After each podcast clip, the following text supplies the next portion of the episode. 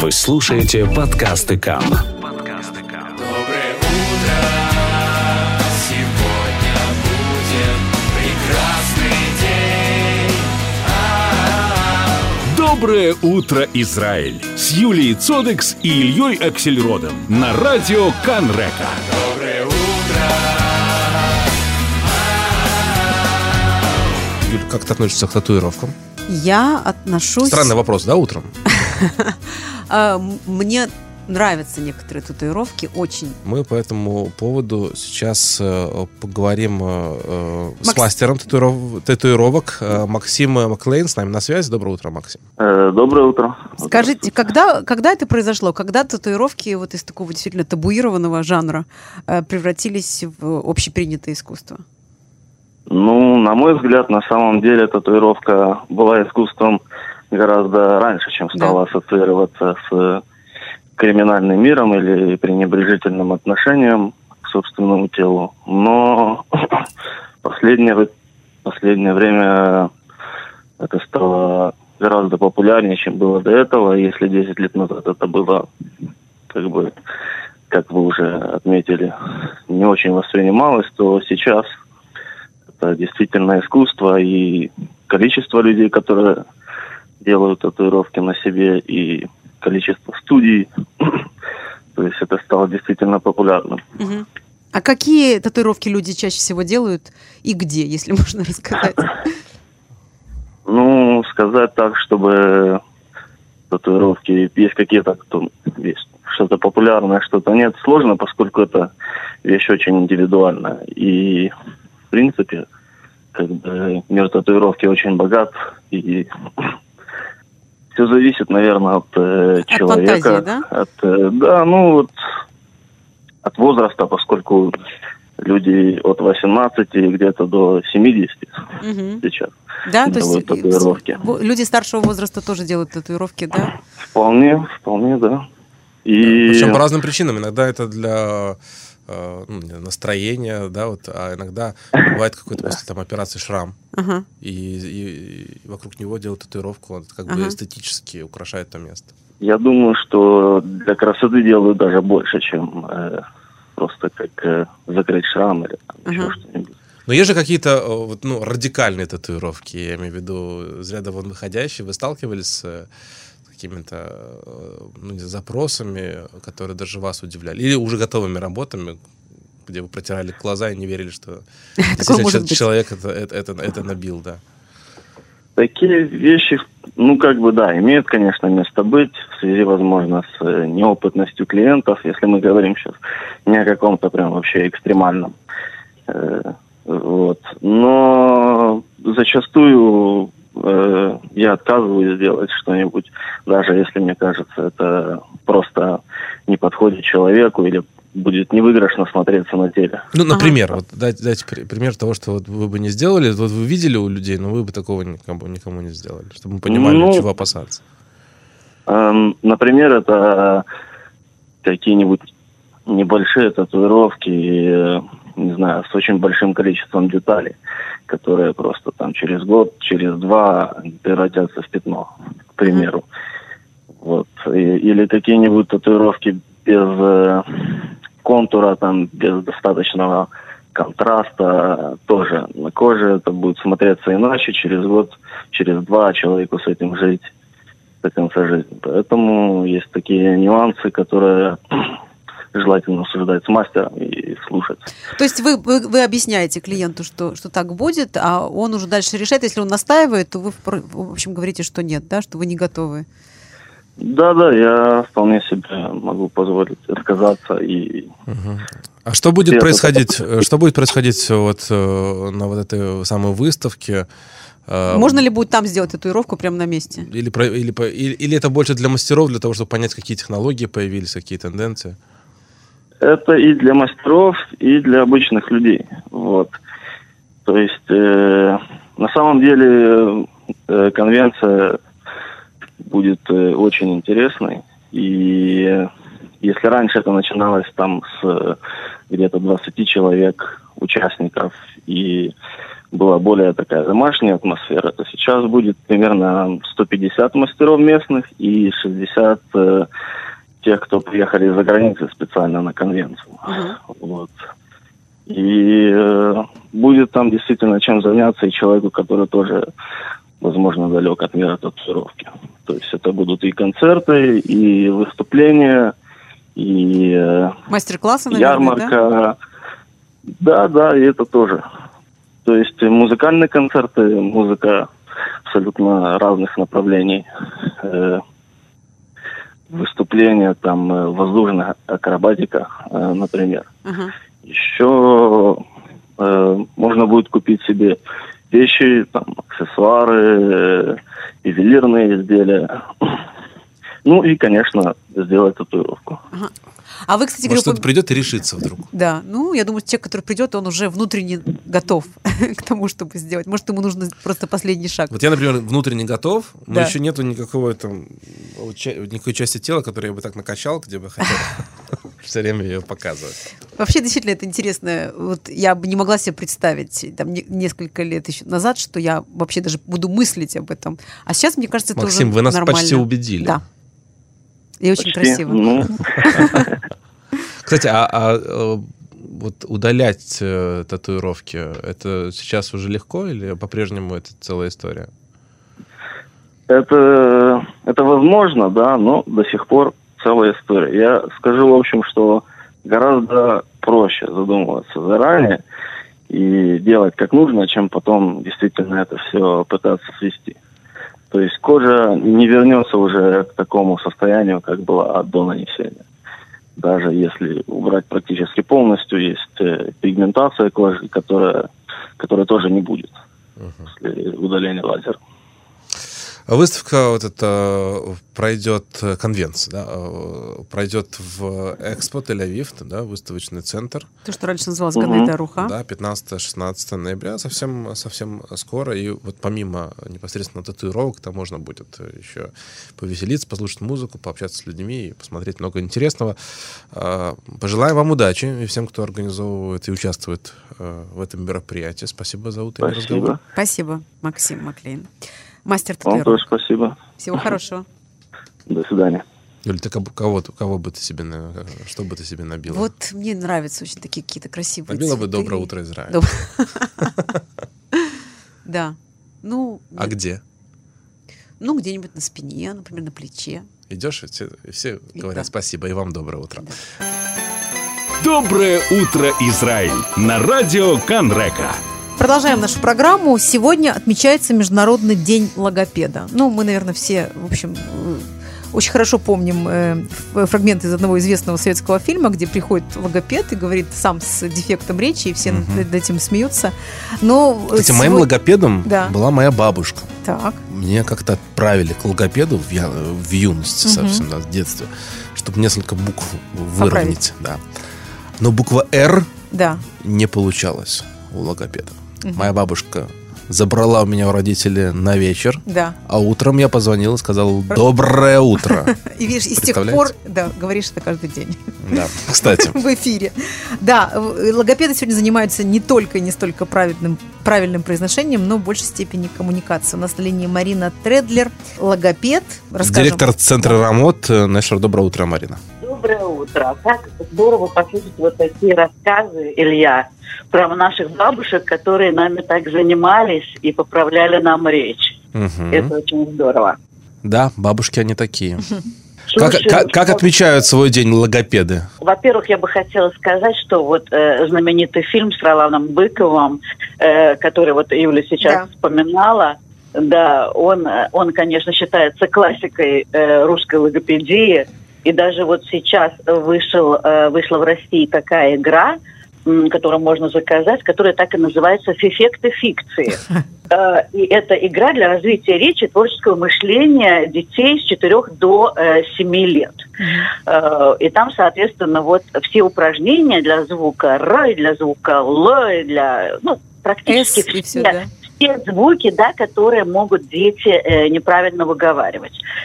Теперь э, я отвечу на вопрос по поводу, как мы отмечаем День логопеда. Во-первых, мы все работаем. Э, я вот тоже сейчас нахожусь между, между сессиями своими, между терапевтическими и жду своих пациентов. Э, но э, в, в Израиле, к сожалению, на сегодняшний день состояние э, с логопедом достаточно проблематичное. Почему? А почему? Э, потому что очень большие очереди э, ожидания, на, чтобы попасть на, на, на прием к логопеду. Э, Нехватка? Э, Нехватка ставок? Или система... Нехватка, да. нехватка ставок. Невнятная политика по отношению к логопедам, я бы так сказал. Совершенно невнятно, я бы сказала, заикающаяся, потому что э, недавно прошла э, э, такая волна очень эм, таких проблемных решений, э, как бы они обговаривались, реформ, э, касающихся логопедии, потому что очень многие пациенты больничных касс, мы сейчас говорим о маленьких пациентах, угу. о детях, которые находятся на лечении или наблюдении в центрах развития ребенка, вот под Хутаелет, да. там люди ждут по 7, по 8 месяцев, иногда очереди к логопеду. При том, а для ребенка это критические Конечно. дни? Это, То есть это месяцы, которые решают уже, в принципе. Совершенно правильно, совершенно правильно. И сейчас Э, последние вот несколько лет э, в Купат Хулим э, было такое решение. То есть люди могли пойти частным образом к частному логопеду uh-huh. и получить некоторый денежный возврат за оплату работы вот частного логопеда. И это достаточно выручало, э, в общем-то, наших пациентов и нашей семьи, потому что э, у нас в Израиле есть еще и проблема двуязычия. Да. И иногда дети должны пойти к двуязычному логопеду, э, например, русскоговорящему или англоговорящему, или, или э, логопеду, угу. который говорит по-амхарски. Марина, а вот вопрос у меня к вам, как э, к логопеду, которым, может быть, именно в Израиле вот, ответить, ответить на, э, на мой такой вот, вот извечный вопрос. Может ли существовать ивритская э, рейш гронит и вот наша привычная э, русскоязычная R ну, конечно. в одном организме? А по нашим детям это же видно? Вот я не, я, вот я, вот я не уверен. И я, он не только может существовать, он существует. То есть на русском языке вот наша «р», да. которая языком творится... Да, переднеязычный, переднеязычный звук, который да. говорит кончиком языка, да. От вибрации воздуха, да. А может ли взрослый человек выучить ивритоязычное «р»? Да, конечно. Да, конечно, это делается достаточно легко. И у нас были такие, э, э, было немного, немало таких случаев, когда люди приходили, например, э, я помню, у меня когда-то был воспитатель, который, молодой человек, который хотел вот работать в воспитательном детском саду, ему сказали, пока ты не научишься израильско разговаривать, вот правильно произносить, мы тебя не сможем взять на работу, все у него получилось. Э, нет, это все, это все очень, э, очень лобильно. Э, язык, слух, э, речевое, речевое внимание, вот такое, да, к, э, к речи у взрослого человека намного более развито, чем у ребенка, он намного более гибок, и поэтому uh-huh. это очень легко сделать. Есть люди, которые, например, переводчики, которые э, умеют э, на всех языках правильно правильно говорить звук «р», и звук «р», и, и, и твердый, и более мягкий. Кстати, хотела э, еще сказать одну важную вещь, что, например, в иврите в, э, дикторы, которые работают и читают и читают новости, если вы обратите внимание, У них не твердое. используют горловой да. звук угу. вообще. Почему? Потому что есть определенные нормы, которые были э, иврит, ивритских звуков, произношение ивритских звуков, и существует и в иврите и горловой звук, р, и можно еще, например, сказать э, твердый звук, вот такой похожий на наш русский, он похож на наш русский mm-hmm. звук р, вот, и э, мы, мы и часто слышим это э, и в повседневной речи. То есть это не только у диктора так говорят. То есть это нормально, если мы можем сказать «мегирот» бимком «мегирот» угу. например. Окей? Э, я бы хотела только вот одну минутку вернуться эм, к проблеме наших, э, проблеме наших э, пациентов, которые вот на данный сейчас момент существуют в Израиле, и сказать только, что на данный момент реформа ожидается, И э, больничные кассы не, зах- не, не хотят давать вот этот вот денежный возврат семьям. И вот сейчас э, была статья недавно в, наших, э, в нашей прессе о том, что очень многие э, семьи будут получать типуль, то есть будут получать логопедическое вмешательство и занятия как по скайпу. По скайпу. Да, Ага. вот сегодняшний Главное, чтобы без помех. вот, современные технологии, современные технологии позволяют нам сегодня, например, заниматься с ребенком по скайпу. Здесь есть очень много проблемных моментов. Э, С другой стороны, да, мир изменяется, мир движется вперед, вместе с ним технология, логопедия, педагогика, психология, все вместе. Поэтому мы, конечно, должны, как логопеды, тоже да, под- соответствовать вот новым нормам, новым требованиям окружающей технологии, окружающего мира.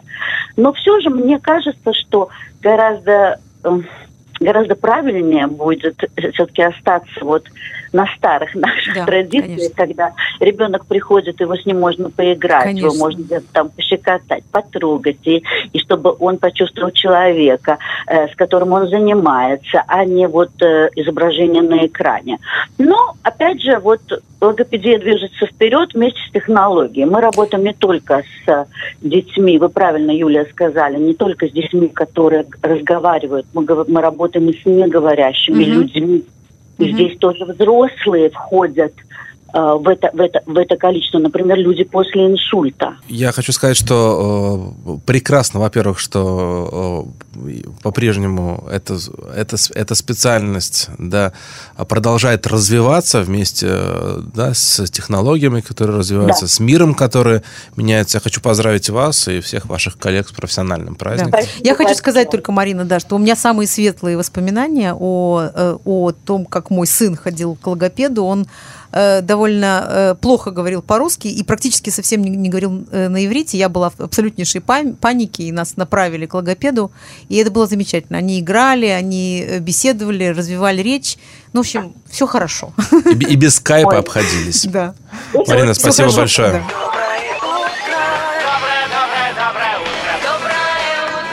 Доброе утро, Израиль. Сейчас поговорим о кино. Документальный сериал в одном из самых э, таких темных персонажей современной истории Иван Деменюк.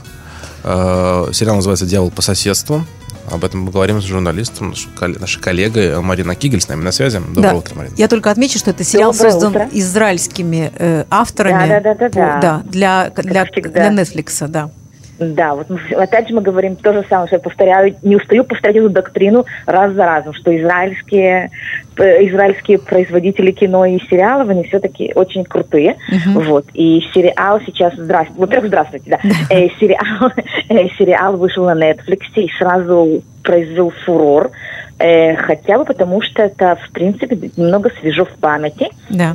И, и начнем с того, что как бы сам по себе Иван Грозный, насколько я помню, он уже скончался от старости, вот. И, но на самом деле есть, допустим, там другой, как бы другая личность, не менее такая спорная, то есть э, адвокат Йорам Шефтель, Мгм. который был тогда в принципе, в принципе свой как бы успех, свой первый, ф- произвел свой первый фурор Да. э, в израильском обществе, то, что он вызвался, был единственным адвокатом, который вызвался его защищать. Да, там Но- как раз говорится о том, что было очень много адвокатов израильских, Да, которые да, отказывались да, да, это да. делать. Да. Вот. Значит, начнем, начнем сначала.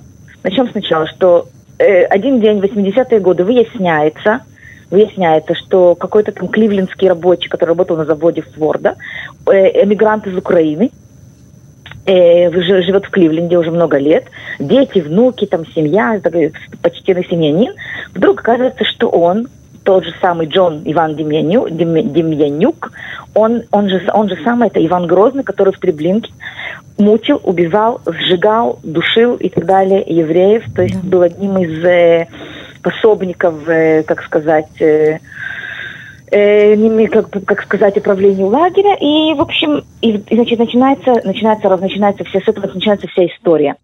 прежде всего, значит, там как очень, опять же, я эту историю знаю так, знала в общих чертах, Мгм. но как бы сейчас, когда ты смотришь это как бы заново, ты понимаешь, что насколько там всякие вещи, то есть всякие конспирации и так далее, что одна из конспираций, например, то, что КГБ прислала, там есть определенный документ, травники, который был найден документ, был прислан, э, прислан заброшен в, в Штаты, Мгм. Э, и- а целью его было, в принципе, разругать э, еврейскую общину и украинскую общину между собой. Мгм. Поссорить есть между было, собой. да, потому что они обе были настроены оппозиционно по настроены отношению против, к... да, да, да, да, да. В общем, это, Мгм. короче, начинается там это. И значит, там есть одна прекрасная фраза, что говорит один из специалистов э, американских, говорит, что говорит, доверять советским документам и советской информации. Да. Это, что-то, это, это, это идиотизм, допустим так. В общем, на самом деле, что очень лю- люди, лю- очень многие люди говорят, ну это же написано в документах КГБ. Допустим. В общем, они там некоторые, в некоторых местах показывается, что этот документ вообще был, э, пытаются, дока- од- одно из, как бы, на процессе доказан, одно из доказательств было, что это, в принципе, э, документ, который э, фальшивка. Мгм. А на самом деле, в общем, в общем, что получается, Деменюка быстренько освобождают от э, американского гражданства Да. и быстренько экстрадируют его в Израиль. То есть гораздо быстрее, чем, допустим, этого нашего американского хакера сейчас, который Мгм. тут, русского хакера, который здесь сидит. Вот, быстренько, быстренько он приезжает. Сидел, в Израиль, его уже Уже тоже экстрадировали, да? а уже отправ... уже все? А, Да. ну все, ну прекрасно, да. Да, сейчас теперь будем ждать следующих, э, э, следующих действий марлезонского балета. Э, в общем, быстренько, значит, с ним едет, э, его судят в, в Америке, с ним едет как бы американский адвокат, здесь нужен израильский адвокат, и как, неважно, к кому обращаться. Опять же, мы говорим про Израиль 80-х годов. Э, все, все вопросы э, э, э, Холокоста, тех, да? кто пережили катас- Холокост, Всё ещё. катастрофы, их меньше и меньше, то сегодня их еще меньше, да. В общем, начинается как бы начинается процесс, начинается процесс, что люди, я знаю, как бы меня здесь не было еще, но все, кто, все, кто были, все рассказывают, что не, люди не отрывались от телевизора, от радио, практически слушали этот процесс, видели, следили за ним, э, и, в общем, начинается процесс. Шефтеля, Шефтель единственный, который соглашается, и начинается, начинаются, в принципе, свидетельства всяких, э, свидетельства переживших Холокост, тех, кто выжили Треблинку, и, э, значит, и, то есть сериал на самом деле очень тяжелый для Да. просмотра, потому что эмо- эмоционально э, смотреть, как э, адвокат э, пр- практически вот просто он разрушает свидетельство, там, допустим, человека, утверждая, что он всемильный Мгм. или что он... э, в, в общем, сто- смотреть его стоит, хотя бы потому, что это часть истории. Там еще что интересно, что действительно это было уже довольно давно, но все-таки еще не настолько, чтобы... Да, да, да, да, Поэтому то там есть люди, которые были Далее тогда... Дорнер, который, Да. Далее Дорнер сидит в, в этом самом стройке да. судей, да. И прокурор, сегодня, да, и сам Шефтель прокурор, сегодня и рассказывает. Шефтель, Шефтель, да, Шефтель у нас, да. Шефтель же у нас, это с каждую, каждый четверг сейчас у нас выступает. Вот, на самом деле, да, да, да, потому что очень многие, но очень многие люди еще живы. Мгм. Поэтому это очень, как бы, это, это гораздо, допустим, по сравнению с, допустим, с процессом над Айхманом, Да. над Эйхманом. И, в общем, на самом деле это, это еще очень свежо. Ну, что 80-е годы, это было в 86-м году, если не ошибаюсь.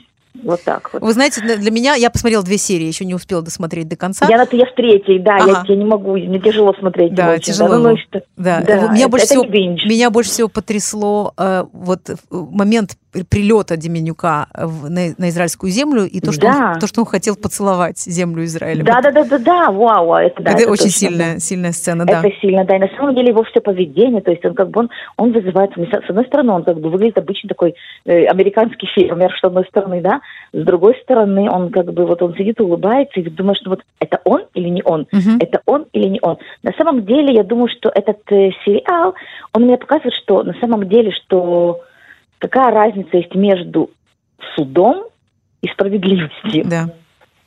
Вот, так что поэтому, поэтому опять, если мы возьмем сейчас всякие разные процессы, которые ведутся или не ведутся, или будут вестись скоро, в общем, вот в этом... Да, ну, Ну, это, на Михаила Задорова, не на Биби, кстати. ну, в любом случае, большой, конечно, Вот. успех израильских э, Само собой, документалистов. Даниэль Сиван, да, Даниэль Сиван, это один из его, один из этих самых из, э, из, сценаристов, из, как бы, в принципе, кто его идею эту, да, Да. предложил. Так что пять, пять серий э, «Дьявол по соседству», сериал о Иване Демьянюке на Нетфликсе. Марина Кигель, большое спасибо. Спасибо. Спасибо Я посмотрю вам. обязательно. Обязательно. Да-да, ну тяжело, да. Хорошего Спокойного дня. дня. Bye-bye, до свидания. Bye.